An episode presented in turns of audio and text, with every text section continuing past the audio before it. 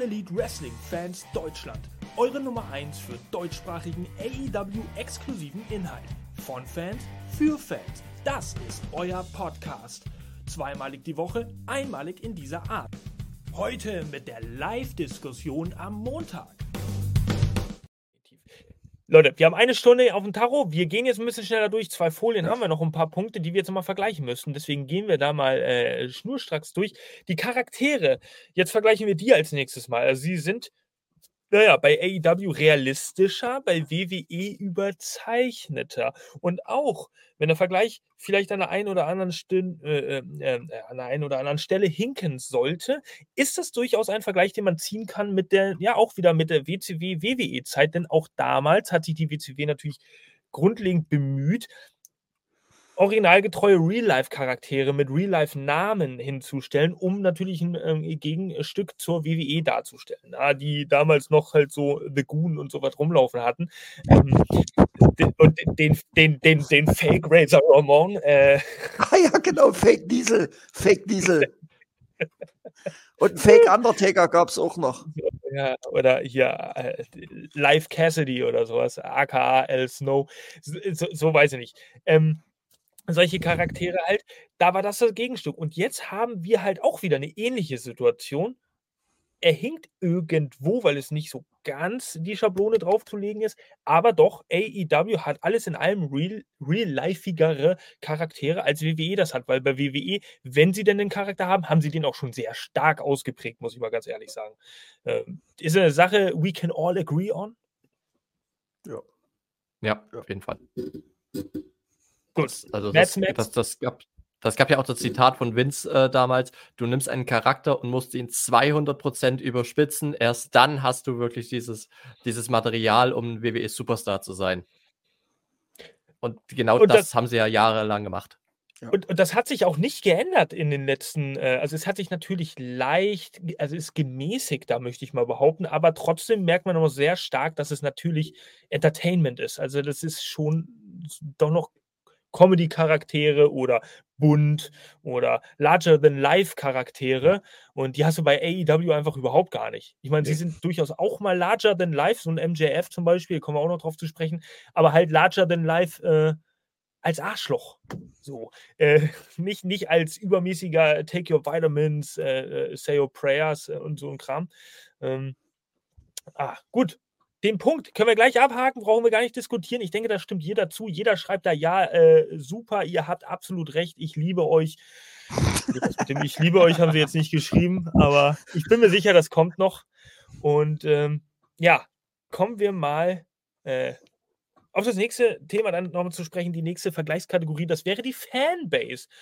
Äh, ja, und da kann man vielleicht das Fanbase-Zielgruppe, kann man das vielleicht mal nennen. Aber die Fanbase ist ja durchaus bei AEW dann doch schon eine erwachsene Zielgruppe oder eine erwachsene Fanbase, wenn man sich so rumschaut und auch durchliest. Während die Fanbase logischerweise bei WWE immer noch oder nach wie vor oder stärker denn je eine kindliche, elterliche Zielgruppe, Schrägstrich, Fanbase ist.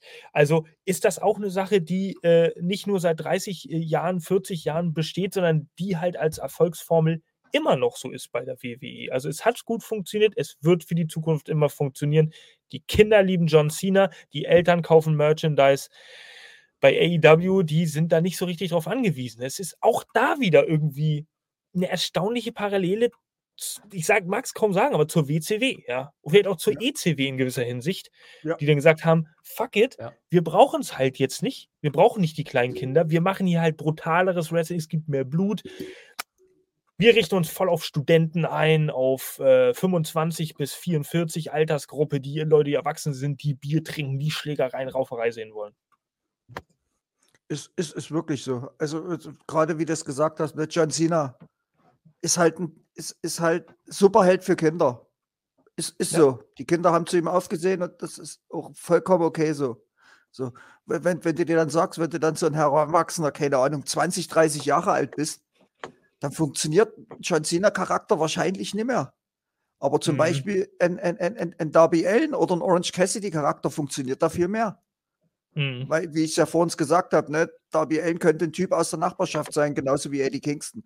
Und du siehst ja auch, im Publikum bei AEW. Also die meisten Kinder haben alle ein Orange Cassidy Outfit. Ist auch nicht so schwer, muss ja bloß eine Sonnenbrille tragen und eine, eine, eine Jeansjacke. So, und, und sag ich mal so, die, die, die, vor allem äh, die, die weiblichen Fans, so, die, die, die so zwischen vielleicht 14, vielleicht 12, zwischen 12 und 16 sind, die siehst du halt eher so mit einem mit einem Darby Allen Face Paint.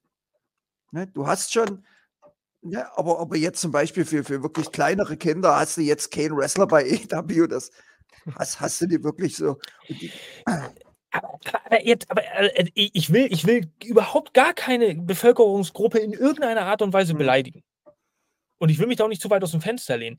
Aber wenn du jetzt zwei 14-jährige äh, Jugendliche nimmst, die Wrestling-Fans sind, mhm. und der eine, der feiert halt Darby Allen unheimlich ab, dann bilde ich mir ein, dass dieser 14-Jährige ja doch ein bisschen komplexer und intelligenter denken muss, um den Darby Allen-Charakter nachvollziehen zu können oder ja, verstehen zu können, als, als, als wenn der 14-Jährige halt leidenschaftlich gerne Cody Rhodes hinterher rennt, weil der halt das typische, stereotypische Abbild eines amerikanischen Underdogs ist.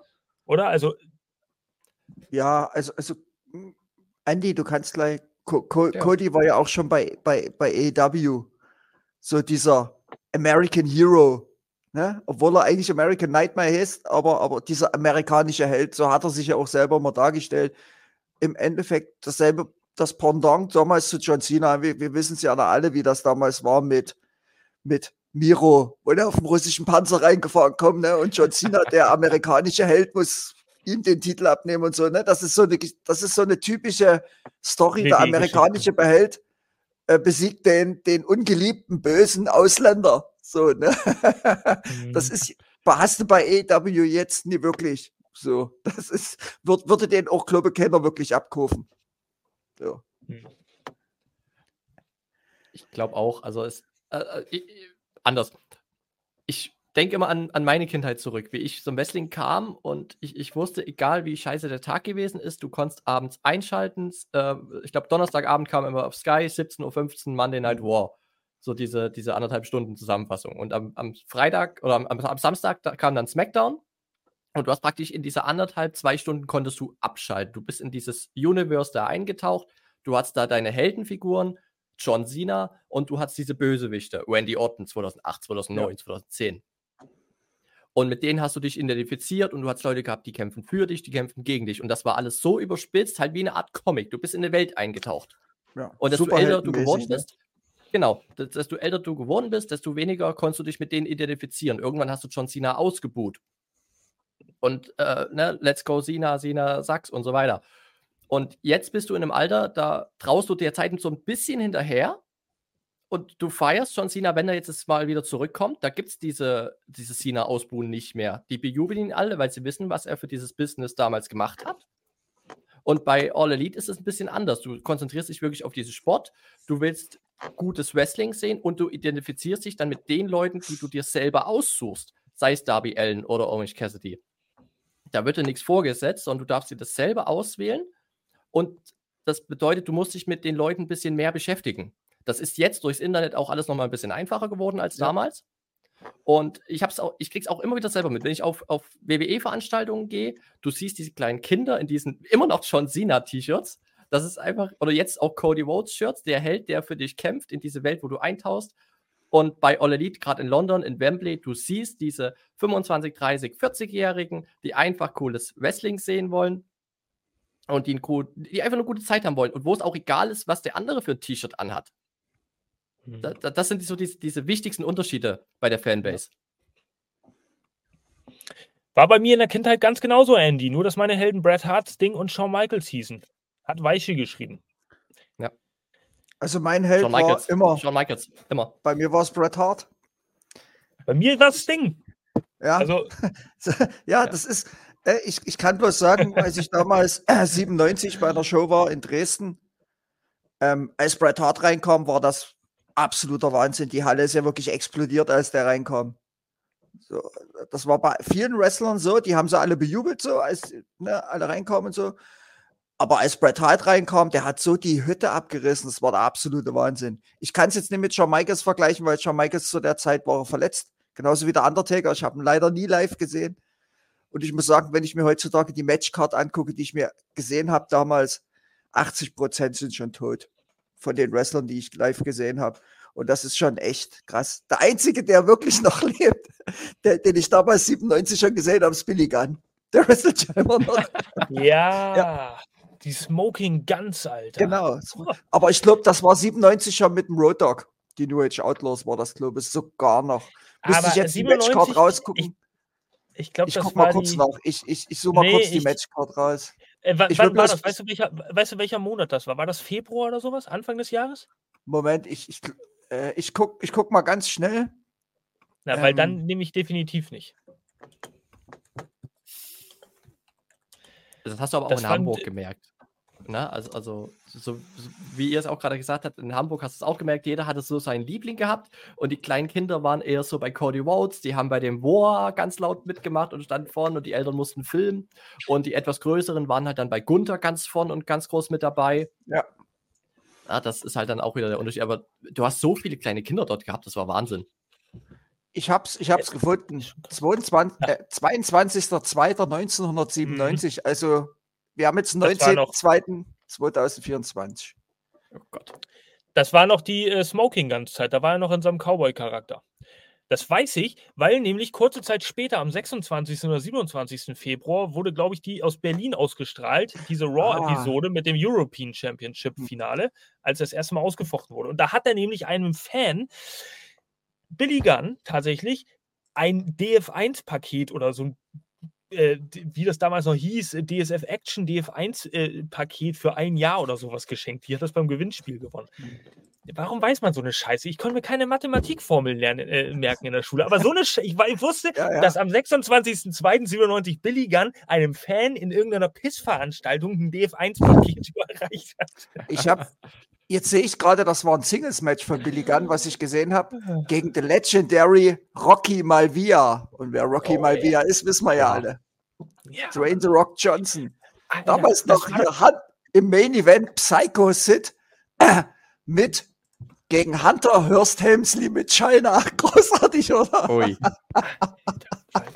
ich habe noch irgendwo Fotos. Ich werde die mal, ich, ich, ich werde die mal scannen und dann muss ich das euch mal zeigen. war das, äh, äh, war da auch Flash Funk auf der auf der Card? Der gute Moment, Flash Funk? Äh, nee. Ach was. Aber Aldo Montoya äh. war dabei, Bob Holly, Ahmed Johnson gegen den Sultan. British Bulldog oh, gegen ja. Mankind mit Paul Bearer. Dann Bret Hart gegen Vader. Äh, Rocky Malvia gegen Billy Gunn. Owen Hart gegen doch Flash Funk. European Flash Title Funk. Tournament Quarterfinal Match. Owen Hart mhm. gegen Flash Funk und im Main Event Psycho Sid gegen Hunter Hurst Helmsley. Großartig. Großartig. Der, der, der gute Too Cold Scorpio. Ja. Oh Mann, oh Mann. Gut, Hoi, kleine Nostalgie lassen. Wir müssen uns jetzt aber verabschieden, Raven, oder wieder? Oder hast du noch was zu sagen? Ein Abschlusswort. Nee, nee, alle, alle, alles gut, alles gut. Alles gut. wir kommen sonst gar nicht mehr. Ich könnte ich, ich auch, Raven, Andy, ich könnte mit euch jetzt, ich könnte jetzt mit euch zehn Stunden hier weiterreden und die Leute würden sich wahrscheinlich auch noch anhören wollen, weil die sagen, geil, macht weiter. Aber geht nicht. Wir haben schnurstracks Programm vor uns. Gut. So, Zielgruppen hat man ja jetzt. Ja, genau, die Zielgruppe und die Fanbase. Wir blicken jetzt auf den letzten Punkt hier für alle Audio-Zuhörer. Äh, der letzte Punkt ist die Kategorie Champions. Da geht es äh, weniger um die Champions an sich, so, also konkrete Namen, sondern vielmehr um dieses System, wie die Champions, wie die Champions gekrönt werden, was für Championship-Matches es gibt und so weiter und so fort. Jetzt in diesem Punkt. Ähm, denn bei AEW ist es ja, ja das Ranking-System wieder und es zeichnet sich halt auch eine Mentalität der Workhorses bei den Champions durchaus aus. Selbst in, dem, in der Zeit, in der kein Ranking-System vorhanden war, als es nicht äh, existent war bei AEW, hatte es ja trotzdem noch so diese Vibes, die nach außen getragen wurden. Du musst hier irgendwie deinen Titel noch verdienen, dein Titelmatch. Ähm, und sei es, du, du möchtest es haben und musst davor erstmal ein, zwei Gegner besiegen, damit du dann an diese Container-Platz äh, kommst. Bei der WWE, ähm, ja, haben wir da eher so ein Champions-System, es, es geht ja halt, halt auf einen, auf einen Pay-Per-View Push hin. Also ein Ranking-System ist da nicht irgendwie zu erkennen, sondern äh, da kommen wir wieder, können wir wieder den Rückgriff machen zu diesem Hollywood-reifen Drehbuchgespiele. es wird halt aus irgendeiner Situation eine Eskalation gespielt, geschrieben, äh, verbal dargestellt im Ring, ja, in einer äh, Mic-Promo. Und das endet dann in einem Pay-Per-View-Push, also es zielt auf den Pay-Per-View ab und endet an einem Pay-Per-View-Match. So, ein bisschen schwierig zu erklären, für, aber, aber ich, ich hoffe, es ist einigermaßen klar geworden. Ähm, und auch da wieder die Frage, es ist wahrscheinlich die schwierigste, die schwierigste Kategorie, die man hier so bewerten kann. Kann man das so stehen lassen? Auch pauschal per se? Ist das ein signifikanter Unterschied? Ah, Andy, du hast mit deinem Kopf ein bisschen geschüttelt, das sehe ich gleich als Kritik. Also, wie würdest du das denn äh, sehen? Ich mache es nochmal an. Nein, also ich glaube, du darfst, du kannst es, du solltest es auch so stehen lassen, aber ich glaube, wir müssen, dürfen es nicht so stark vergleichen, wie es mit mhm. beiden, mhm. weil das komplett unterschiedliche Dinge sind, ähm, gerade in der WWE. Wobei sich bei der WWE das jetzt auch gerade ein bisschen wieder ändert. Ne? Triple H ist anscheinend ein Fan von sehr langen Regentschaften, wie man es jetzt bei Reigns oder Gunther sieht, oder auch bei Rhea Ripley.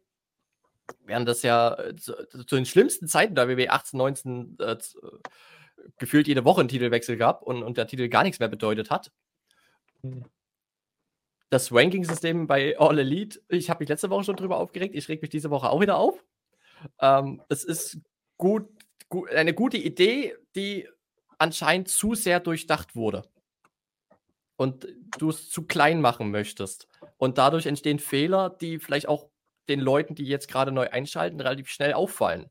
Und sagen, Moment mal, das ist ja jetzt unlogisch, was die machen obwohl es von Tony Khan im Kopf vielleicht komplett logisch ist und am Ende funktioniert, jetzt gerade in dem Moment vielleicht komplett unlogisch ist. Hm. Hm. Raven, oh, das ist so ein so geiles Bild. Ach, Raven, so zurückgelehnt, so lässig in der Denkerpose. Diese ja, ich, ich, ich überlege gerade ich, ich überleg ein paar Sachen. Und zwar äh, finde ich es persönlich jetzt besser mit dem Ranking-System, Egal, ob es jetzt logisch ist oder nicht. Als wir das Ranking-System nicht mehr hatten, ging mir tierisch auf die Nerven. Jede Woche hatte irgendein Dulli irgendein Titelmatch. Ohne irgendwas, ne? Also es war ja vor allem bei Orange Cassidy war es ja noch Story. Das war ja sein Charakter.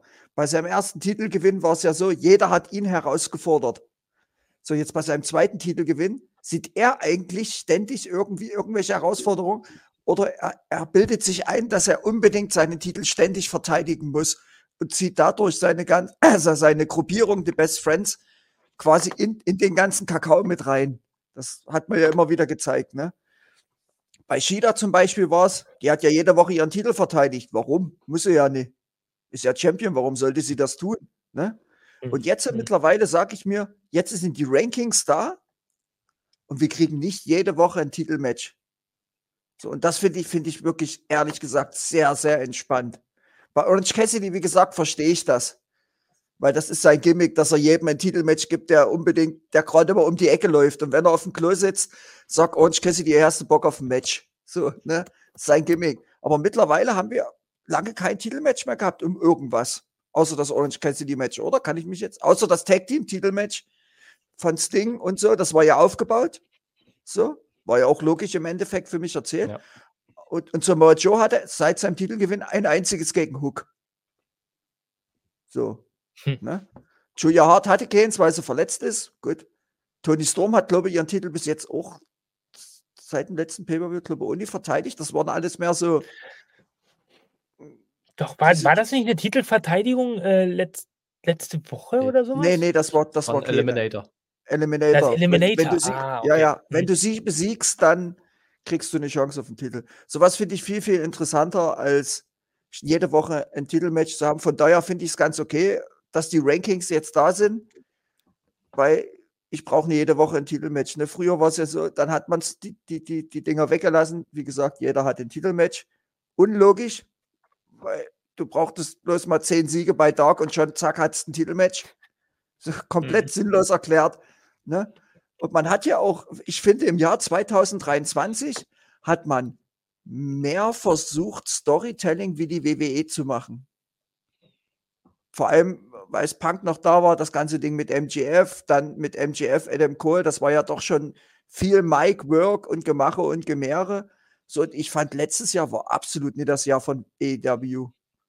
Also das war, das war irgendwie so storytechnisch hat das mich alles irgendwie nicht so, boah, irgendwie nicht so umgehauen. Und jetzt gerade seit Anfang Januar, so wie AEW das seit Anfang Januar macht, es muss ja nicht jede Show bockstark sein. Das denken ja die Leute auch immer. Jede Dynamite-Show muss die beste Dynamite sein, die es jemals gab. Ne? Und so wie man es jetzt macht, ist genau AEW, wie, wie ich es eigentlich haben will. Geiles Wrestling.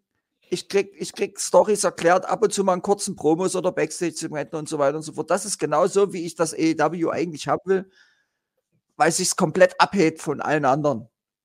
Ja, aber ist meine Meinung. Ganz, ganz ehrlich, ich kann ja wohl als AEW-Fan auch erwarten, dass jede Dynamite-Folge die beste Dynamite-Folge ist. Das ja. kann ich ja wohl auch voraussetzen. Ja, Oder kann definitiv. ich das nicht?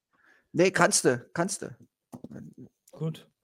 Kannst du definitiv. Wenn, wenn, wenn du sagst, dass, dass das dein Anspruch ist an EW, dann ist das halt. Man, man muss, man muss sie halt, äh, äh, Real Talk, man muss sie halt aus verschiedenen Perspektiven von Woche zu Woche betrachten. Denn äh, eigentlich äh, würde AEW sich auch gut dran tun. Ich finde, es ist auch nicht übertrieben dargestellt, aber auch nicht zu langweilig dargestellt, dass verschiedene Dinge von Woche zu Woche immer mal im Blickpunkt stehen. Die eine Woche mal ein bisschen mehr der Fokus da drauf, die andere Woche mal ein bisschen mehr der Fokus da drauf. Und dann brauchst du auch nicht jede Woche Titelmatches, um halt die Wichtigkeit eines Events äh, zu, zu zeigen, sondern halt die Zeit, die für dich spielt. Gerade in der Road oder auf der Road zu XY Pay-Per-View, der dann halt im Jahr immer ansteht. Jetzt ist es ja gerade Revolution. Ähm, ja, werden auch nochmal drauf zu sprechen kommen, ja. Ja. ja. Mhm. Boah. So. Dann würde ich einfach mal weitermachen. Es sei denn, jemand hat noch einen Punkt zu sagen. Wir haben tatsächlich jetzt ziemlich schnell durchgerasselt, drei Punkte, aber ich mache einfach mal die nächste Folie. Drei, zwei, eins. Okay, ihr schweigt. Pech. Ich habe euch die Chance gegeben. TV-Präsentation, ja, das ist jetzt natürlich der heilige Gral. Wie sagt man das? Das ist irgendwie so dieses äh, Thema, über das man ja gar nicht gerne spricht. AEW, die TV-Präsentation äh, äh, ist da doch eher dunkler gehalten und da steht, naja, so wird es zumindest, äh, so wird es ja irgendwie offiziell, inoffiziell auch immer von den Fans ein bisschen gerechtfertigt, das Wrestling halt im Zentrum. Deswegen ist auch der Ring beleuchtet. Hauptsächlich. Und die Fans dann äh, eher nicht so. Bei der WWE ist die TV-Präsentation eher eine andere. Es ist heller. Die Crowd steht im Zentrum. Könnte man meinen, aber das liest sich ganz einfach äh, natürlich auch immer ein bisschen aus den Ticketverkäufen, wenn man ehrlich ist hinaus. Ich meine, wenn du natürlich Veranstaltungen hast oder Weeklies hast, bei denen du da 2.000, 3.000, 4.000 hast, gegenüber einer WWE, die einfach ein Event auf die Beine stellt, da sind eigentlich durchschnittlich immer 8.000, 9.000 so. Das, das, ist bei SmackDown irgendwie der Schnitt. 8.000, 9.000 kommt eigentlich ganz gut hin oder so, wenn nicht mehr. Ähm, natürlich kannst du das Publikum auch weiter ausleuchten. Jetzt mal die Frage der Fragen. Ich meine, angenommen, äh, AEW äh, bleibt sich selbst da treu, beziehungsweise geht wirklich diesen ominösen Weg der Big Cities, ja, dass sie jetzt 2024 größere Städte anfliegen hier und nicht Savannah, Georgia. Ähm, meint ihr, das wäre für ein AEW auch ein Ziel, da ein bisschen andere Kamerablickwinkel aufzunehmen, die Halle ein bisschen anders zu beleuchten? Oder denkt ihr äh, vielleicht, es würde immer noch bei diesem, naja, ich möchte es mal Indie-Look bleiben, mhm. weil es ist schon, es ist für mich schon durchaus ein bisschen deprimierend dazu zu schauen, wenn es teilweise sehr dunkel ist, also sehr, sehr düster äh, in der Halle. Nicht immer, aber häufig genug. Andy. Ähm, also ich glaube, AEW hat sich das Problem so ein bisschen selber zuzuschreiben, dadurch, dass sie immer größere Hallen gebucht haben und jetzt auch immer noch große Hallen buchen und merken, oh, sie merken anscheinend ja nicht, dass es nicht so viele Leute ähm, mhm. in die Arena zieht, beziehungsweise ist die, die Werbung vor Ort anscheinend, so wie man es äh, aus den Social Medias äh, liest, nicht so gegeben. Das habe ich in London ja selber gemerkt. Da sind noch die Money in the Bank Busse rumgefahren, aber kein Bus von, von äh, All In. Überall hängen noch die mhm. Plakate von Money in the Bank. Ähm, und das wird in den USA auch nicht anders sein, wenn da AEW in der Stadt ist. Die werden da vielleicht zwei, drei Tage vorher irgendwas äh, kurz machen oder Tony Khan haut wieder was auf Twitter raus. Aber das liest ja am Ende keiner. Und das muss AEW, glaube ich, relativ schnell in den Griff kriegen. Oder sie sagen sich, sie gehen wieder einen Schritt zurück, weil sie sind in den letzten vier, fünf Jahren ja sehr schnell gewachsen geht einen Schritt zurück, geht wieder in kleinere Hallen, macht die dafür lieber voll, dann seid ihr halt immer vor 2000 Zuschauern. Ja, mein Gott, wenn die 2000 Zuschauer aber A, die Halle füllen, dass du alles zeigen kannst und B, richtig gute Reaktionen hast und du diese Fanbase, diesen harten Kern hast, der voll abgeht bei Dynamite, dann gibt das ja ein ganz anderes Außenbild. Und ich finde, diese Sendung lebt dann auch von dieser Crowd, die da voll mit drin ist. Und das zieht ja dann noch mehr. Und dann kannst du stückchenweise vielleicht, wie bei Big Business, jetzt mal eine größere Halle buchen, wenn was Besonderes mhm. ansteht. Und das macht halt WWE komplett anders. Die wissen, wie viel die verkaufen können, die wissen, wann die wo sein müssen, wo vielleicht gerade irgendwo was anderes stattgefunden hat, wo gerade lange nichts stattgefunden hat. Und dann gehen die da in diese Hallen und füllen das mit 9, 10, 11.000 mittlerweile sogar. Es gibt jetzt, die machen WWE Live-House-Shows, da sind 10.000 äh, Tickets verkauft. Das ist ja Wahnsinn. Und die, die Preise sind jetzt nicht gerade billig. Ja, die kauft doch alle Tony Khan selber. Äh, der ja. andere Khan. ja, also. Äh, und selbst wenn sie es nicht ausverkaufen, es, es gibt ja WWE, die, die zahlen ja Leute dieses Seat-Filler. Das heißt, wenn du während mhm. der Show aufs Klo gehst, gibt es Leute, die setzen sich auf deinen Platz, dass, sie, dass der Platz gefüllt ist, dass du keine leeren Sitzplätze hast. Das interessiert den Zuschauer am Fernsehen ja überhaupt nicht, wer da jetzt am Ende sitzt. Die sehen nur eine volle Halle und gut ist. Ja, ja. also, also ich, ich glaube, bei WWE ist es auch viel gewesen. Äh, ich weiß nicht, ob das jetzt immer noch so ist. Da haben sie ja dann auch stellenweise die Tickets verschenkt, um die Hallen voll zu kriegen. Ja, war auch eine aber, Zeit lang so. Ja, ja es funktioniert. Ich bin aber voll, ich, ja, ich bin ja auch voll deiner Meinung. Ähm, lieber in den Weeklies in eine Halle reingehen, wo vielleicht drei, drei, 4.000 reinpassen. So, dann kannst du das viel größer. Du kannst ja mit Kameras, kannst du heutzutage alles machen. Ne, zeigst ja. die Halle, die sieht dann aus, es wären doch 10.000 drin, obwohl es bloß Viere sind. Das kannst du ja alles machen.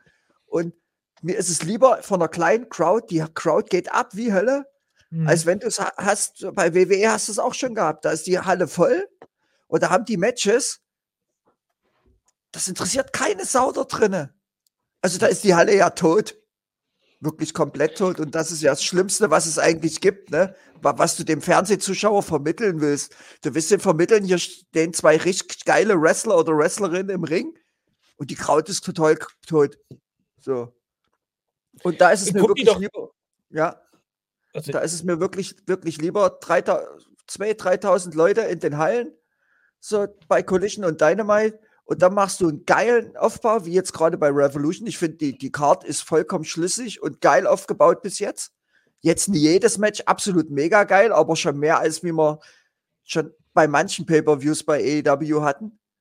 Und dann kriegst du, dann nimmst du dir halt eine Halle, wo, wo 10, 12.000 reinpassen. Weil so, so viele äh, alte Wrestler von früher hat man jetzt auch nicht, die jetzt je, bei jedem Pay-Per-View ihr, mhm. ihr, ihr Ende ankündigen, quasi ihr, ihr, ihre Karriere beenden mit Sting, ne?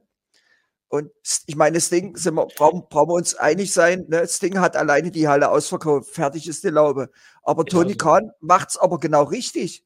Er nutzt das, weil die Halle voll ist mit 14.000 und präsentiert jetzt natürlich seine ganzen Stars ne? Strickland gegen, gegen Hangman gegen Joe, Osprey gegen Takeshita.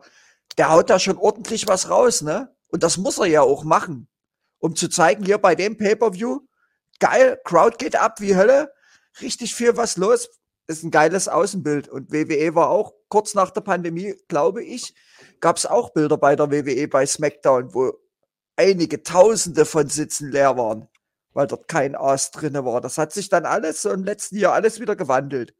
Ja. Ne? Also, da ging es Pendel wieder ein Stück zur WWE. Mal gucken, wie es dieses Jahr wird mit dem ganzen Winz-Kram. Weiß nicht, ob das jetzt nach hinaus, könnte auch nach hinten raus übelste Auswirkungen auf WWE, nicht bloß auf WWE, auch auf EW haben. Weil du weißt nie, was da jetzt noch über das Jahr rauskommt, überall. Ne? Das, muss, das muss man mhm. auch alles noch abwarten.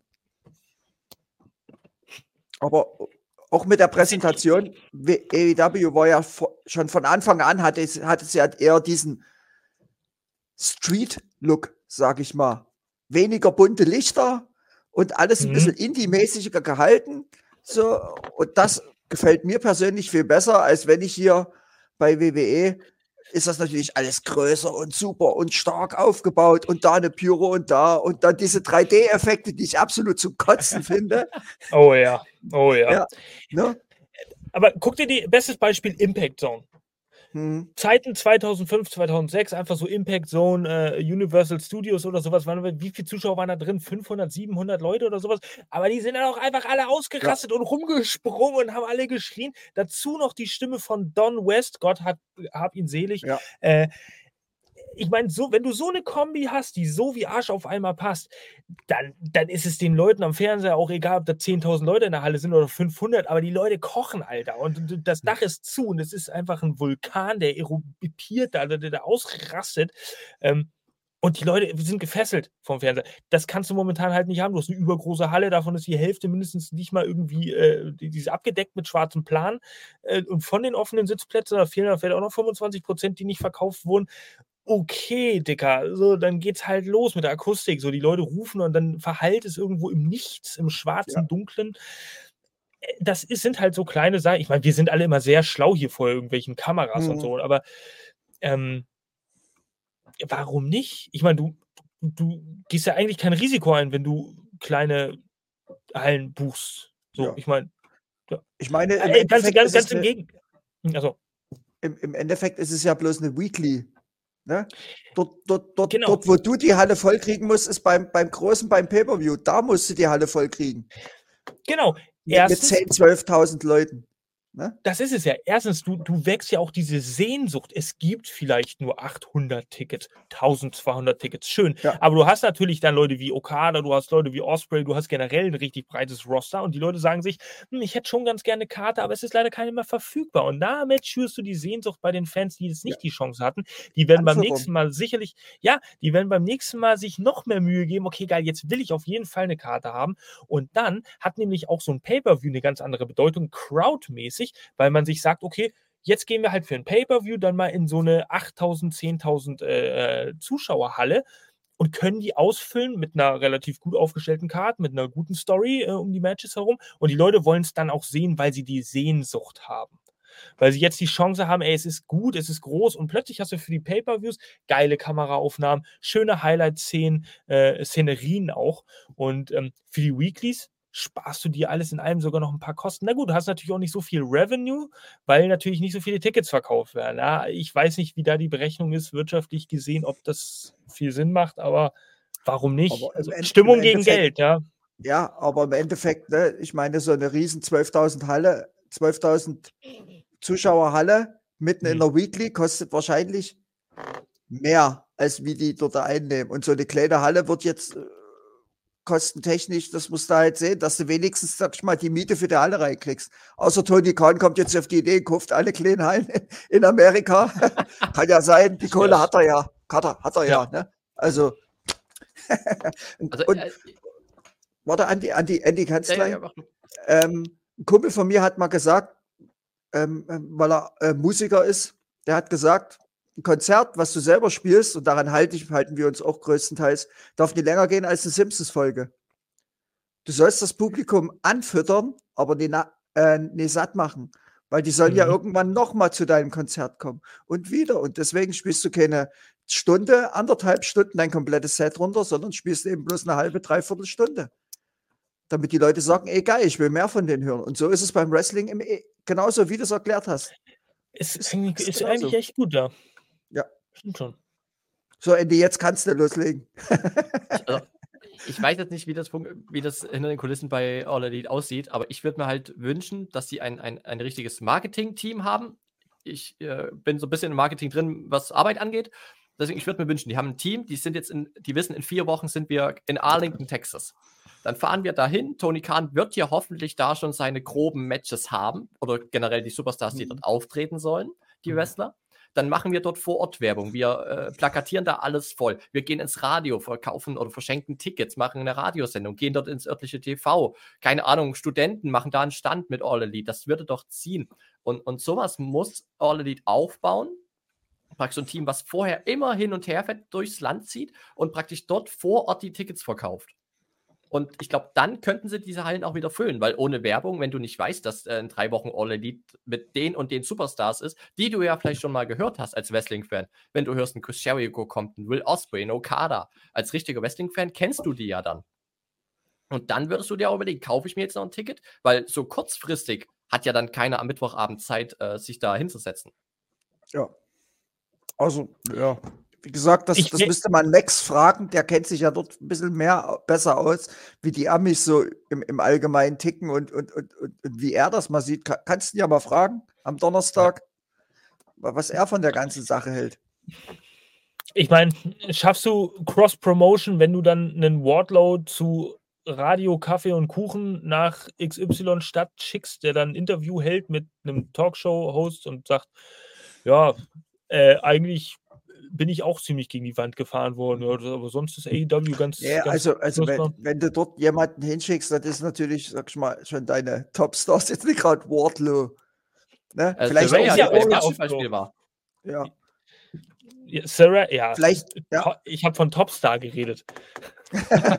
vielleicht jetzt auch der Orange Cassidy, der, der, der redet jetzt nicht auch nicht sonderlich viel in seinen Promos und alles, ne? Das ist, aber Aber dann schickt man meine, Chris eh- Jericho hin oder irgendjemand anders, der verletzt ist, der sowieso gerade nicht äh, antreten kann im Ring. Ich meine, da gibt es ja bestimmt genug Leute, die gerade auf der Adam, Verletztenliste Adam stehen. Copeland, Adam Copeland kennt jeder durch we- jahrelang WWE, Chris Jericho, Christian Cage, die kannst du dort hinsetzen, die wissen, was sie tun. Ne? Die wissen wirklich, wie, wie, wie sie auch eine Show verkaufen können. Das haben die jetzt erst so richtig angefangen. Äh, das haben die die ersten Jahre echt verpasst. Ähm, mittlerweile sind auch die Wrestler im lokalen Radio TV fast überall, schreibt Mad Max. Das Ähm, brauchst du. Ist Ja, so. Ist halt wirklich. Du kannst, ja, warum du kannst nicht ja auch nicht einfach davon ausgehen, du kannst ja nicht davon ausgehen, dass sie dich kennen. Das ist ja eine WWE. Ja. So, WWE, die kennt jeder Arsch, kennt die ganzen Typen dort. Ey, aber warum nicht auch mal was komplett Verrücktes, wie zum Beispiel, ja, verletzte Wrestler oder, oder generell, ey, ich bin eh in der Stadt. Jetzt, jetzt fahre ich da mit einem Will Osprey und ein, zwei anderen Leuten nochmal und plakatiere so ein paar äh, Plakate an der Litfaßsäule, wo die selber draufstehen und die Leute sehen das. Ja, aber das kannst du noch Ja. werbewirksam, das Ja. machst du halt einmal. Aber, aber dann, dann, das kannst du werbewirksam wieder schön bei Insta posten, überall bei Genau. Twitter und so. Du denkst, wie wie geil. Ich meine, das ist einfach mal eine ganz andere Herangehensweise die plakatieren jetzt irgendeine Scheiße und denkst so, krass, der hat noch bei so und so gerasselt und jetzt, jetzt macht er so eine Scheiße, aber irgendwie lustig. Und damit polarisierst du ja auch wieder und denkst so, wenn die für so eine Scheiße zu haben sind, will ich gar nicht wissen, was sie im Ring erst machen. Ja. So, gut. Wir haben jetzt noch 20 Minuten, bis die zwei Stunden voll sind. Liebe Leute, krass. Wir haben noch einen Punkt und dann haben wir noch die Dynamite-Rückblende und die Vorschau und wir müssen noch mal ganz kurz über Rampage reden. Schaffen wir das? Jo, wir schaffen das. Das wollte ich hören. Genau so wollte ich das auch hören. Also, letzter Punkt. Top-Star-Präsentation, Vergleich zwischen AEW und WWE. Also, äh, naja, können wir ein bisschen drauf eingehen noch. Topstar-Präsentation habe ich mal bewusst jetzt nur MJF bei, auf AEW-Seite äh, rausgehauen. Ähm, weil es gibt eigentlich bei AEW tatsächlich, das hatten wir ja während dieser Podcast-Ausgabe auch schon, keine richtigen Topstars. Es sind ja alles irgendwie einfach Wrestler und du hast die freie Möglichkeit, dich zu entscheiden, für wen dein Herz schlägt. Während bei der WWE dir natürlich, hier nimm hin, nimm hin, Junge, alles aufgedrückt wird. Hier äh, Stichwort Roman Reigns, der immer irgendwie zu sehen ist, aber irgendwie auch nie wrestelt. Und äh, auf der anderen Seite umgekehrt Cody Rhodes, der überall zu sehen ist und auch überall wrestelt und auch überall im Backstage steht und auch überall in den Social Media Netzwerken und auch überall Interviews führt und so weiter und so fort. Du kriegst es ja vorne und hinten reingedrückt durch alles, was äh, du dir irgendwie zu dir nehmen kannst. Und da ist, es spielt natürlich auch mit rein. Das ist eine Facette des Storytellings und auch des Storytelling-Vergleichs hier an diesem Abend, der irgendwie wichtig ist. AEW erzählt die Geschichten im Ring. AEW gibt dir als Fan, als mündigem Fan, die Chance zu wählen, was finde ich cool, was finde ich nicht cool, wen finde ich cool. Und jeder hat seine eigene mm, Wahl. Also jeder hat auch seinen eigenen Charakter, den er darstellen darf. Und keiner wird irgendwie überhöht.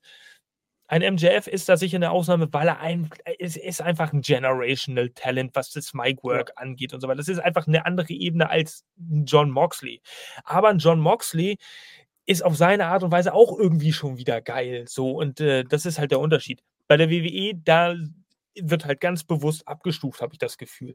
Leute, die nicht im Rampenlicht stehen sollen, die werden auch nicht so gefeatured. Ganz einfach Bums aus Mickey Mouse. Und äh, von daher, ja, kann man das so stehen lassen? Gibt es da noch irgendwas zu verbessern? Konkrete Punkte, Raven? Es, es, es ist auf jeden Fall so, dass äh, bei AEW gefühlt, egal ob du Champion bist oder nicht, sage ich jetzt mal, in einer gewissen Art und Weise irgendwo alle äh, gefühlt auf am gleichen Level sind. So, Hm. Samoa Joe als Champion steht jetzt nicht meilenweit über einem Hangman Adam Page oder einem Swerve Strickland oder keine Ahnung wem Ja. noch, ne? oder Christian Cage. Ja, genau. Mhm. Und das zeigt mir, ähm, kannst du aber auch super in Stories verpacken, weil ähm, du musst mir nicht großartig erklären, warum jetzt auf einmal ein John Moxley wieder ins Main Event Geschehen einstellt, reingeht, weil er einfach legit der Typ ist, der auf dem Level ist. Ne? Bei Mhm. WWE ist es so, Cody Rhodes, klar, das ist das Aushängeschild jetzt von der WWE. Das ist Mhm. der im Endeffekt, so wie sie ihn präsentieren, mit allem drum und dran, ist das der neue John Cena wirklich Ja. komplett das neue super Top Face von WWE. Und ähm, dann hast du, dann, dann hört es aber nach. Cody Rhodes, Roman Reigns, vielleicht noch ein bisschen Seth Rollins. Dann hört's auf. So, wer, Obwohl, wer das, kommt, das, siehst, das, aber das siehst du ja jetzt auch schon an der Präsentation für WrestleMania, was, was Ja. Seth Rollins Aber- aber- eigentlich für einen Stellenwert hat. ja, definitiv. Aber du, du, du hast niemanden. Ich meine, Roman Reigns hat ja jetzt mittlerweile jeden besiegt. Und ihm würde ja kein Mensch abnehmen, dass er mal gegen irgendjemanden verliert, außer es ist Cody Rhodes oder es ist The Rock. Da ist ja niemand aufgebaut. Also mir, mir fällt niemand ein, der so aufgebaut ist, dass ich mich hinsetze bei WrestleMania und sage, der besiegt Roman Reigns. Ich bin mir nicht ganz sicher, ob Roman Reigns gewinnt oder nicht. Gibt niemanden. Also ich, ich seitdem Roman Reigns so lange Champion ist, würde ich im Leben mein Geld nicht gegen Roman Reigns setzen. Wäre ich ja blöd. Außer es ist The Rock oder es ist Cody Rhodes. Also Damian Priest, würdest du glauben, dass Damian Priest jetzt in einem Match gegen Roman Reigns gewinnt? Nee. Kevin Owens hat es ja auch schon ein paar. Mal versucht. Ja, Seth Rollins ist, glaube ich, der Einzige, der, ja, aber so wie er dargestellt wird, ist halt auch Käse. Nee, ich meine, äh, Damien Priest wird Seth Rollins äh, Ja, in meinen ja. Augen den Titel abnehmen, damit Seth Rollins sich erholen kann und der Money in the Ja, Bank ja, Koffer genau, weg ist. genau.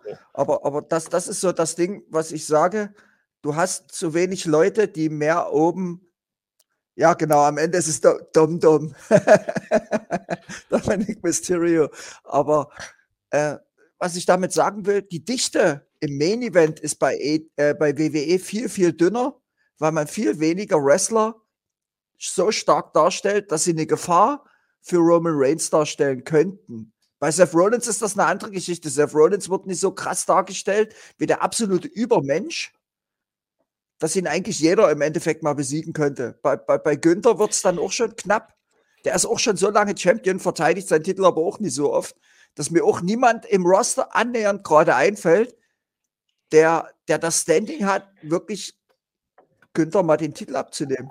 Ab- Aber so wie du das jetzt erzählst, sind, sind wir das Gegenbeispiel.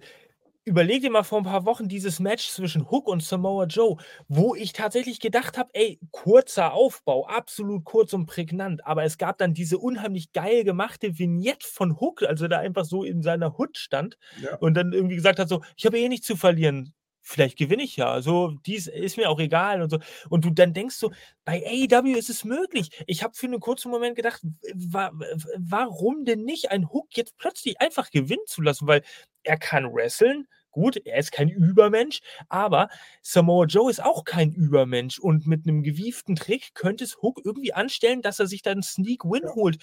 Und das ist das auch wieder, wo du sagst, Storytelling bei AEW, kurzfristiges Storytelling durch Wrestling-Matches, wo du da sagst, ey, geil, wie genial. Könnte ich mir bei WWE beim besten Willen überhaupt nicht vorstellen, dass sowas irgendwie passiert.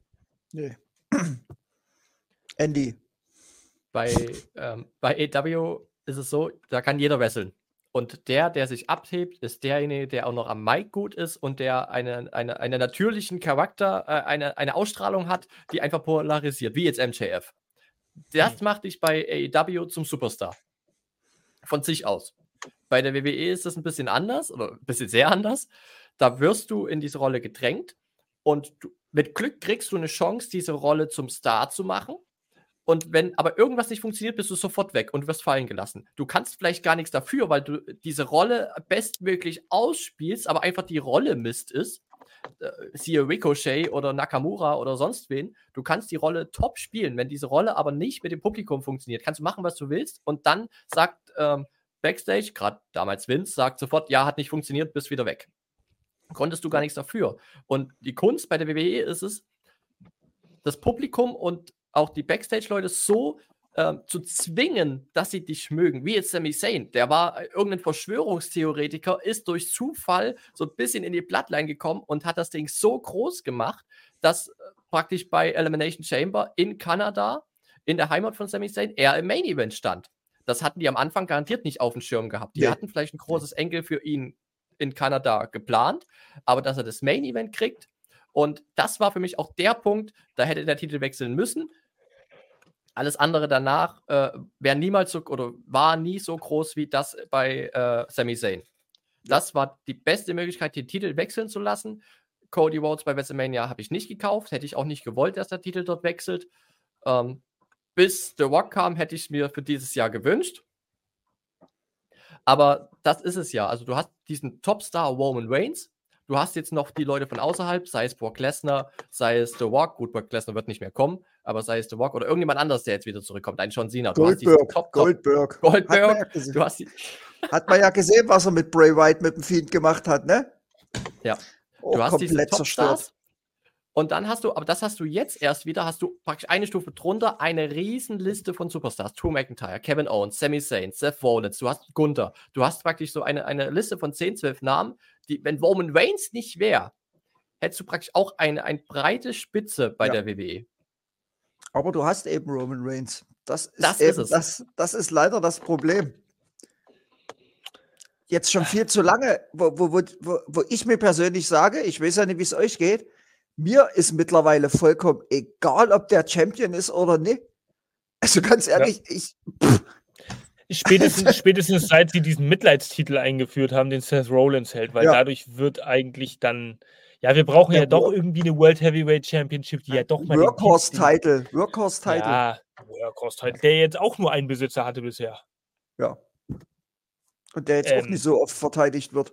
Der Seth Rollins so. ist zwar immer da, aber verteidigt den Titel ja auch nicht so. Also, also, also das, was früher der Intercontinental Title war, das ist jetzt hier der World Heavyweight Championship, die ja. Vorstufe des, mit, des, des kontinuierlichen Mitkaders, sich langfristig selbst hochpushen zu können in den Main Event und dann WWE Champion zu werden, à la Bret Hart. Äh, ja. die, die Zeit, ja, so, sozusagen, ey, jetzt ist der Step wirklich mal. Hm, bei AW hast du eben Samoa Joe, der, der jederzeit gegen jeden verlieren könnte. Theoretisch könnte man jederzeit machen. Bei Christian Cage genauso. Der könnte jederzeit gegen irgendjemanden verlieren. Ist, ist einfach auch, so.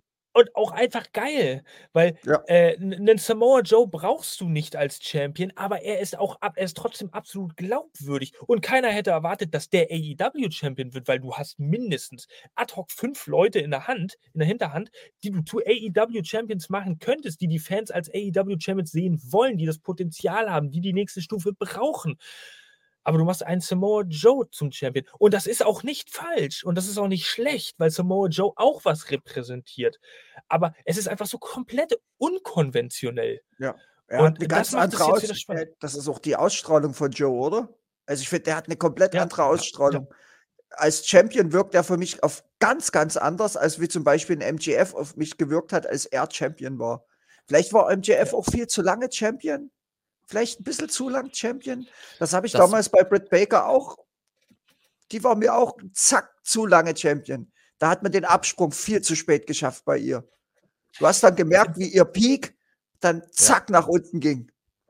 Definitiv. Bei, bei MJF kam halt auch noch diese ganze Scheiße dazwischen mit Adam Cole. Ja, die Geschichte war gut, aber dann wurden die plötzlich Tag Team Champions. Dann stand der mal ein, zwei Pay-Per-Views lang eher so ein bisschen im Fokus, weil das nochmal Double Match Duty ist auf der Card und, und so viel gemaut, das eigentlich nicht hätte.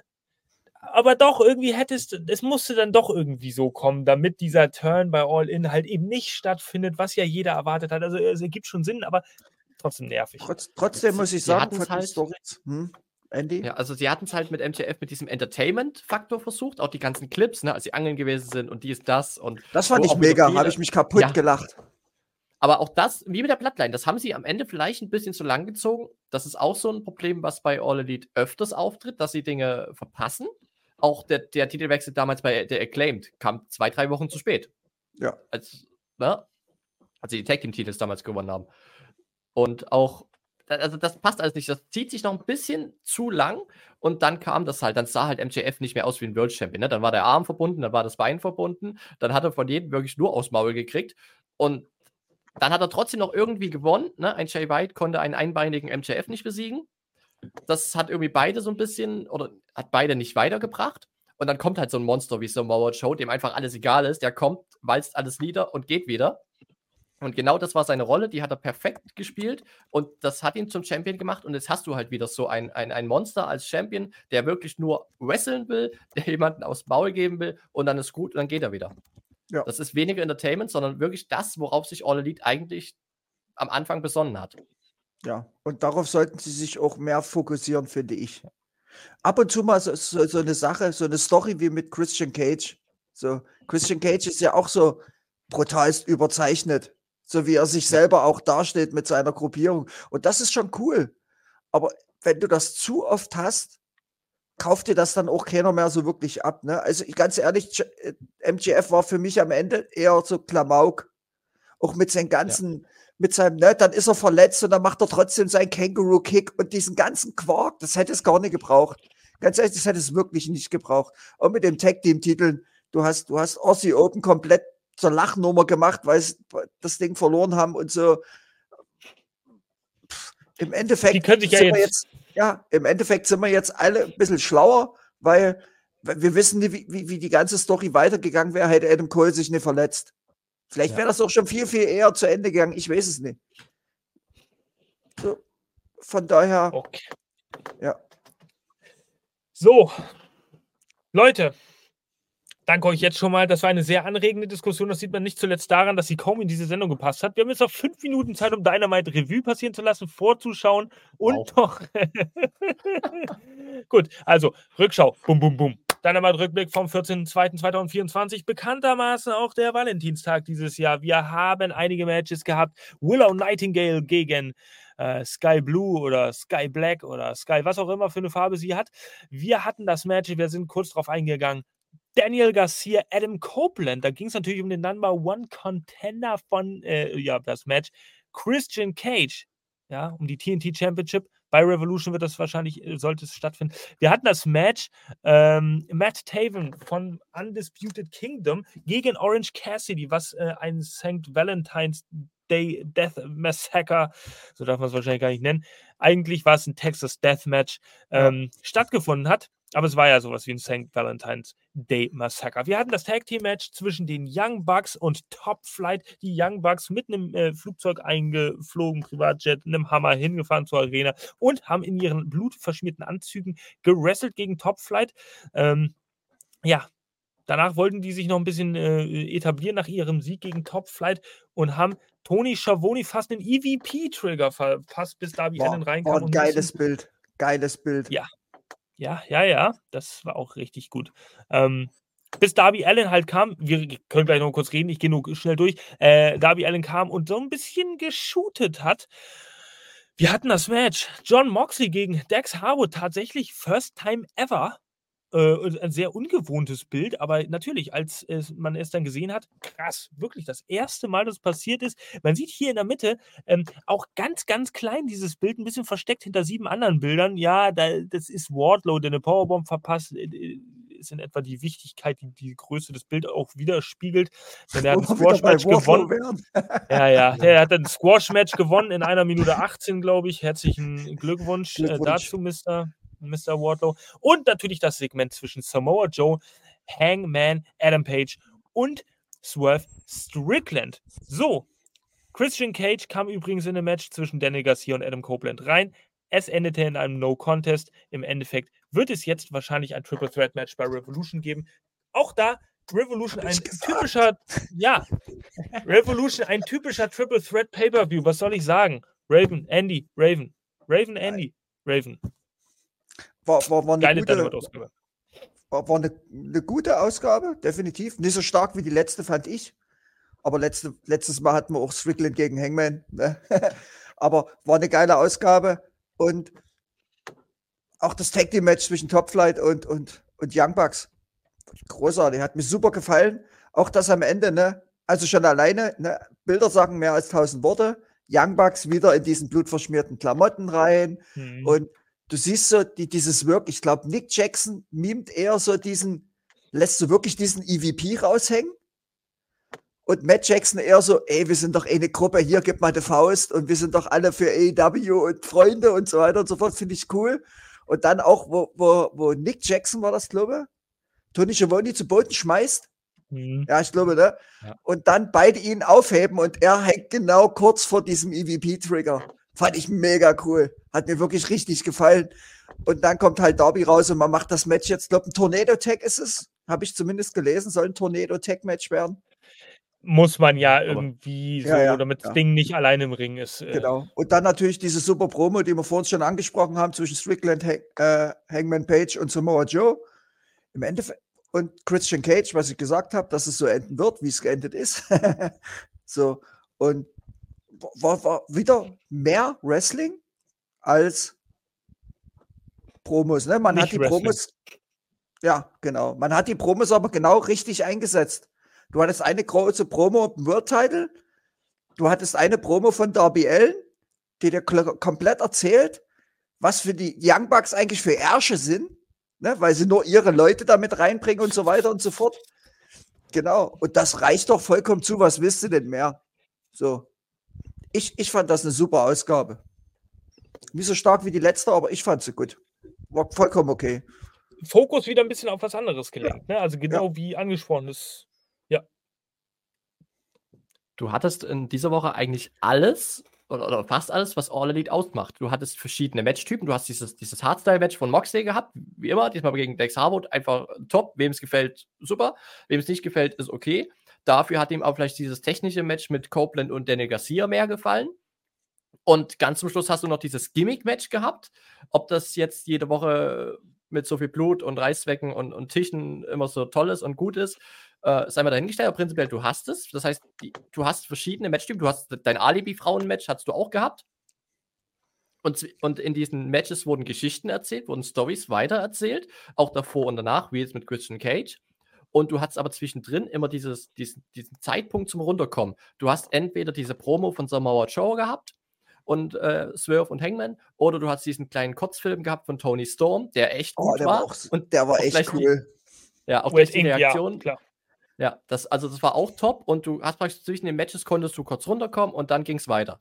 Und auch dieser Moment, als äh, sie bei Tony Schiavone zum EVP-Trigger angesetzt haben, als da hast du richtig gemerkt, als beim Publikum Klick gemacht hat, diese Reaktion, dieses Oh, das, also das, das war ja ein Top-Moment. Und das, das macht eigentlich Dynamite auch aus. Du hast für jeden Wrestling-Fan war letzte Woche was dabei und die Woche davor auch. Ja.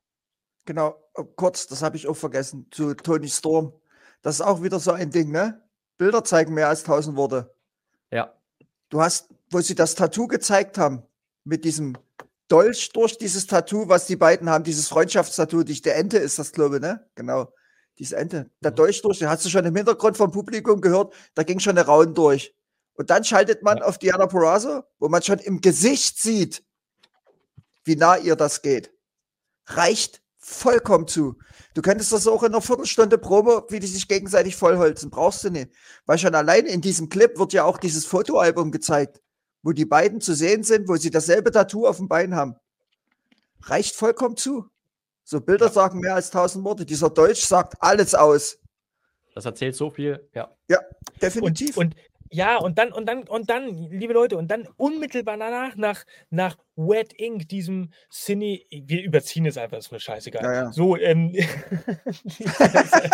Cine, Aber wir waren kurz davor, kurz davor die Zwischenzeit. Ach, wir haben es versucht diese Woche, liebe Leute. Ihr müsst uns glauben. Wir Ja. haben es versucht. Ach, Naru. Hochachtung, wie du das schaffst, hier jede Woche das Ja. unter zwei Stunden zu drücken. So, äh, was ihr nach diesem Wet Ink cineastischen Meisterwerk, ja, kommt dann die entgegengesetzte Promo, dieses Interview von Diona Perazzo, in der sie sagt, ich breche dir den Arm, du Bitch. Ja, Herrlich, wunderbar, so Reicht. plump, so richtig, so, aber so rei- richtig reicht dumm. aber. Warum äh, hat das eine Bedeutung mit dem Arm? Ich glaube, es geht, es geht dort drum, wer wen besser auswresteln, outwresteln kann. Warum sagt Darum- sie nicht, darum- ich breche dir den Knöchel? Das macht doch viel mehr Sinn wegen Ja, des Tattoos. Oder so. theoretisch gesehen macht es schon mehr Sinn, aber dann, im Endeffekt kommt- weiß man, was sie aussagen will. Ja, natürlich, aber dann kommt so eine plumpe Scheiße. Bei allem Mhm. Respekt. Ich meine, es, da, da, wird, da wird sich größte Mühe gegeben, ein, ein, ein, ein Meisterwerk an, an Porträt, an Gemälde zu malen. Und dann kommt so ein plumper Müll äh, verpackt da. So, ich breche dir den Arm, äh, du bist eine Bitch. Dicker, Mhm. willst du mich verarschen? So ein platter Flunder, äh, so eine platte Flunder, also so, so. Gut, danke. Diona Perazzo, du kannst dann gleich wieder gehen, weil du bist absolut wertlos dargestellt worden, im Gegensatz zu Tony Storm. Gut, das, das stimmt schon. Darauf habe ich aber wirklich nie geachtet. Ich habe eigentlich fast nur darauf geachtet, auf ihr Gesicht, kurz nach dem Ding. Da, da habe ich am meisten drauf geachtet, muss ich ehrlich sagen. Ich wiederum nicht. Ich habe mich sehr Hm. versteift auf ihre Promo. Die hat mich so Ja. Sie hat, angekotzt. warum sie den, diesen Arm genannt hat, weil ihr Finisher ein Armbar ist. Also unter anderem. Hm. Also Ja. das, darauf der Tony Storm- Bezug, aber gut. Wa was war denn das? War das bei Rampage? Diese Promo von Tony Storm, wo sie Mariah May diese ganzen Aufgabegriffe nimmt? Ich glaube, es war bei Rampage, oder? War das bei Rampage? Ich weiß es nicht mehr. Ah, ich glaube, es war Das bei Rampage. Ich glaube, das war bei Rampage. Wo, wo Tony Storm dann nochmal Mariah May in jeden Aufgabegriff nimmt und sagt, ich bring dich zum Aufgeben und so. Das war auch großartig. Naja, da, da du der eine von den drei Leuten bist, die wöchentlich Rampage gucken, müsstest du die Ja. zwei anderen auf der Welt treffen äh, und die mal fragen. ja, ja. Aber Rampage genauso, wenn, wenn wir mal ganz kurz reingehen. Äh, Rampage war ungefähr ähnlich. Äh, da hatte Queen Aminata ihren ersten Sieg eingefahren. Und kurz bevor sie reinkam, hat man im TV diese Ausschnitte gesehen von ihrem Interview mit äh, René Paquette, wo sie so emotional wird, weil sie erzählt, dass ihr Vater gestorben ist. Und danach bringt man sie sofort raus. Das heißt, du weißt genau, wie diese Frau tickt. So, du weißt, wie, wie sie ist und so weiter und so fort. Und dann präsentierst du sie sofort und sie holt ihren ersten Sieg. Fand ich super umgesetzt. Also so, so wie das eigentlich machen muss. Um dem Publikum sie mal näher zu bringen, weil so hast sie ja immer nur rauskommen sehen und wresteln und verlieren. Ja.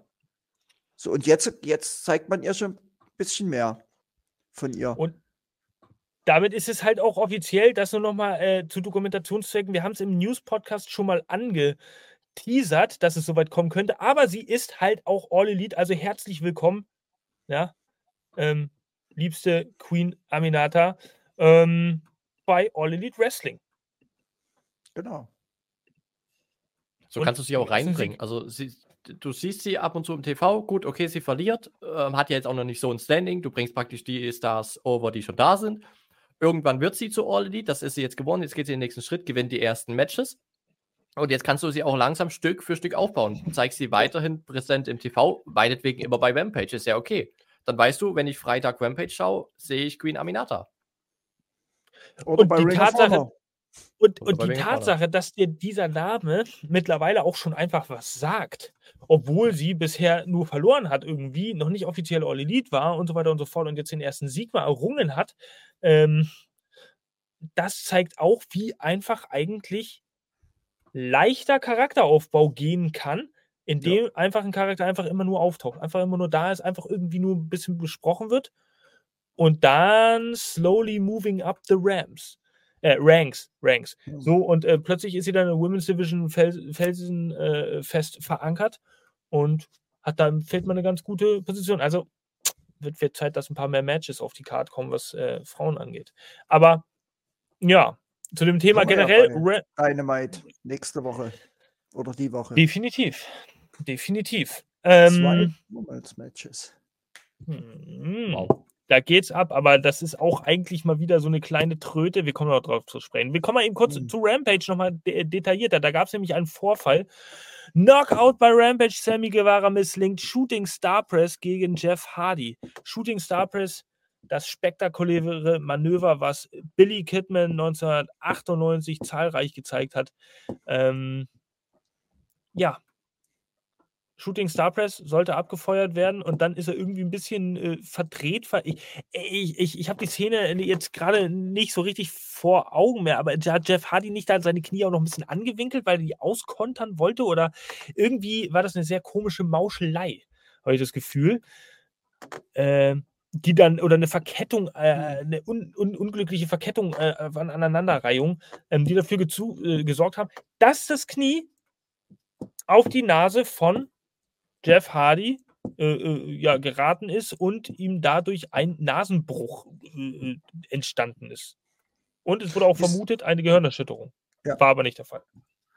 Es ist auf jeden Fall nicht der erste Nasenbruch, den man bei EW hat. Gab es ja schon ein paar mehr. Pack zum Beispiel, Britt Baker, Ruby Soho, ich glaube sogar zweimal. Bei Britt Baker, glaube ich, mindestens zweimal die Nase gebrochen. Ich glaube, äh, Sammy ist sehr blöd gelandet. Ich glaube, er ist ein bisschen. Ich habe das ja. Match gesehen. Das Match war übrigens echt gut. Auch wenn Jeff Hardy drin war. Also Jeff Hardy ist jetzt gerade irgendwie versucht wirklich nochmal alles. Seitdem er jetzt mal wieder trocken ist. Mal gucken, wie lange das dauert. Aber ja, das Match war wirklich super. Also da, ich habe da persönlich nichts dran zu mäkeln an dem Match. Und hätte ich es vorher nicht gewusst, dass er sich da die Nase gebrochen hat. Du siehst es wirklich, wie er bei ihm auf der Nase landet. Aber die haben das Match dann wirklich noch, sag ich mal, zu Ende gebracht. Die haben es dann wirklich noch zu Ende gebracht. Sammy Guevara gewinnt und wird dann hinterrücks von Powerhouse Hobbs attackiert. Wo ich denke mal, dass wir da vielleicht noch was Richtung Revolution sehen. Sammy ist ja Ex-Mitglied, Ex-Mitglied von der Don Callis Family. Also von daher ist das schon logisch, dass der Hobbs vielleicht nochmal eine drüber walzen will über Sammy. So, aber, aber wie gesagt, solche, solche Unfälle passieren ich weiß gar nicht mehr, bei wem war denn das? War das bei CM Punk gegen John Cena? Gegen wen war denn das? Wo Cena sich so übelst die Nase gebrochen hat. Ich glaube, da hat er dann GTS abgekriegt. Von Punk ja, damals auch. bei der WWE, ne? wo, die, wo die Nase dann wirklich so im 45-Grad-Winkel so schräg nach hinten hing. Das sah auch übel aus. Also, wie gesagt, das kann im Wrestling passieren. Und AEW oh. wissen wir ja, ne? Adam Cole braucht ja bloß mal die Rampe runterlaufen, schon ist der Knöchel im Arsch bei ihm. ja, das ist so. Und mir ist es lieber, Aber der bricht sich ein bloß die Nase, als wenn du sowas hast wie bei Big E, ne? Ja. Das Fall. ist dann schon noch ein Zacken schärfer, sag ich mal. Ich glaube, ähm, also, also du hast ja bei All Elite doch recht viele Verletzungen. Für, also klar, für diesen Style, den die da gehen, Hut ab, dass es nicht noch mehr ist. Für diesen, die gehen ja wirklich in jedem Match vollstes Risiko.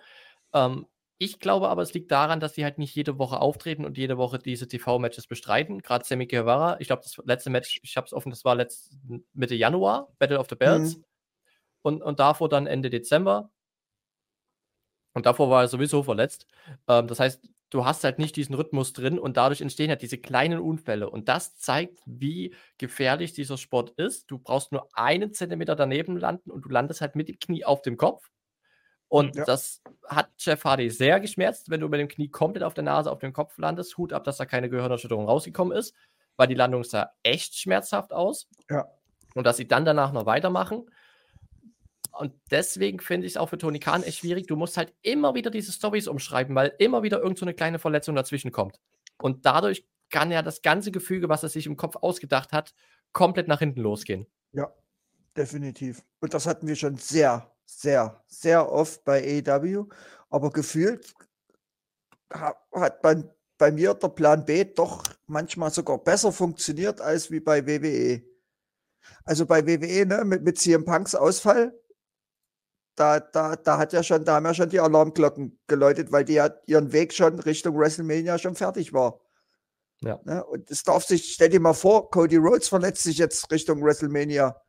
Oder Roman Reigns oder sonst irgendwas. Gut, bei Roman Reigns kann das nicht passieren. Der wrestelt bis WrestleMania, glaube ich. Weiß ich gar nicht.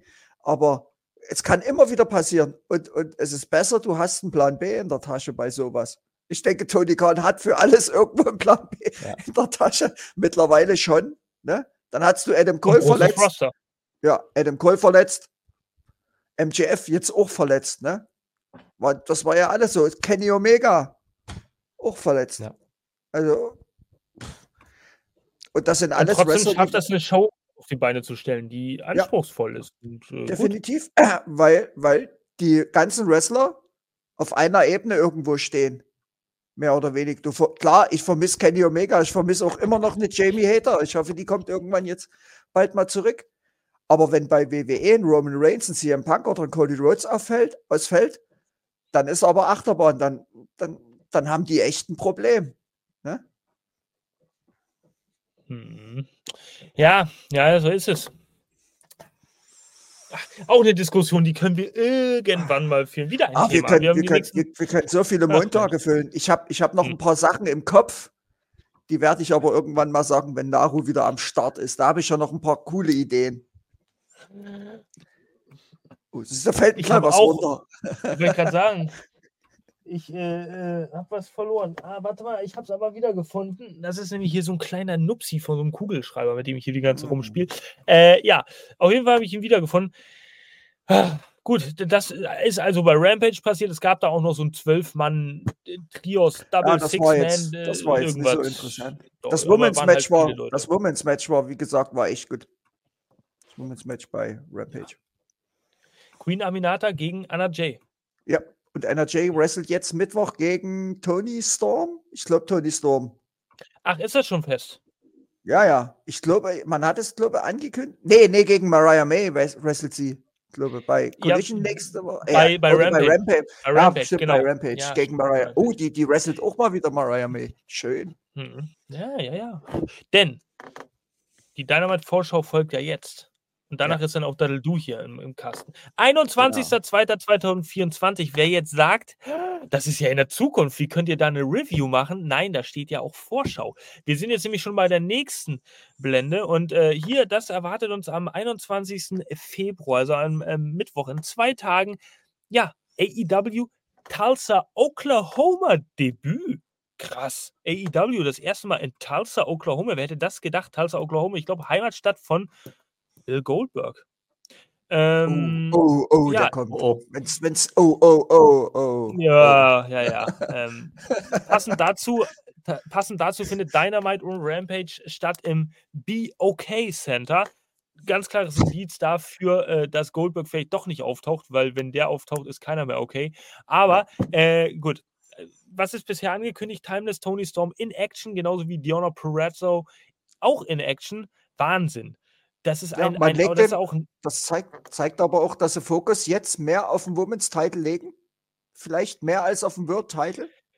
Ja, es mehr? ist, aber ist ja aber jetzt auch nicht so geil, wenn man jetzt einfach parallel irgendwie die letzten vier Wochen vor Revolution einfach bei jeder Weekly irgendwie einfach jemanden immer antreten lässt gegen irgendjemand anderen und dann- ja, Ja. dann gibt es zwar mal so ein kleines Battle und dann gibt es irgendwann das Match. So, äh, ich Ja, meine, gut. ähm, Also die beiden werden jetzt nicht gerade irgendwelche Bombenwrestlerinnen weghauen, sondern das werden kurze Dinger werden. So mm, typisch. Könnte ich mir schon vorstellen, Ja. dass das kurze Dinger wären.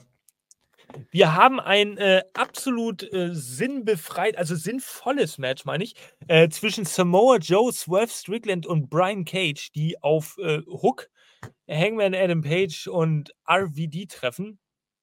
Whatever. Ähm, die sind halt irgendwie in irgendeiner Würfelbude so zusammengekommen und haben sich gedacht, oh Mensch, machen wir das doch mal. Also es gibt, Äh, übrigens, ja, es gibt ja wenigstens eine Verbindung zwischen Hook und Brian Cage und äh, Samoa Joe. Was auch wie die da drin macht, weiß ich jetzt auch nicht. Wahrscheinlich durch seine Ja. Verbindung mit Hook. Aber man sieht, man zeigt uns wahrscheinlich hier äh, Brian Cage, Swerve Strickland, Samoa Joe doch eher heelig und Hook, RVD und Hangman doch mehr Face. Keine Ahnung. Ich, ich will, ja. weiß ich nicht. Das- Irgendwie sowas. Es, äh, sagen wir mal so, es ist da. Ja. Ja, Man nimmt es gerne mit und Ja. äh, ähm, übrigens auch sehr schön, was ich noch gelesen habe, dass Tony Khan vor zwei Tagen irgendwie bestätigt hat, dass RVD am 20.04. all- äh, bei Collision auftreten wird und ein Match hat. Ja, Einfach das habe ich, auch- äh, das hab ich auch Das ist ja gelesen. toll. Welt, Weltki- Weltkiffertag, äh, Kiffertag. 420 und äh, ja, Uh, RVD Hammer, hat ha- jetzt schon Auftritt. Da nehmen wir noch gleich äh, Matt Riddle mit rein, der ist ja auch so ein Verfechter dieses Krauts. Ja.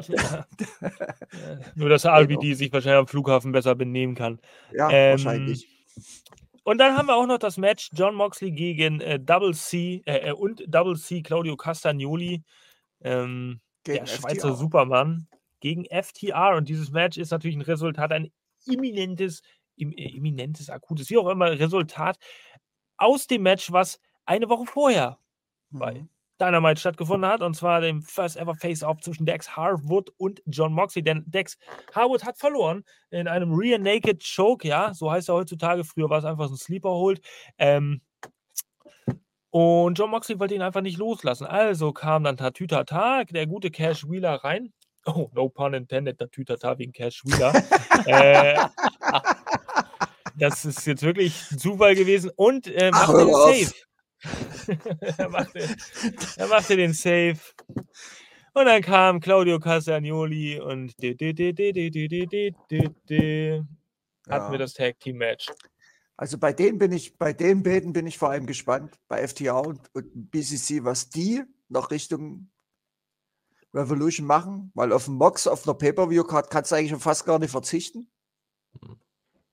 Bin ich gespannt, was die da machen. Vielleicht endet das Match auch im neuen Contest und wir kriegen irgend so ein Big irgendwas Match zwischen denen noch als Tag Team Match. Was ist eigentlich mit Big Bill und Ricky Starks? Die haben, machen jetzt auch nicht mehr, seitdem sie den Titel verloren haben, oder? Die, ja, die Die sind machen jetzt weg. Urlaub.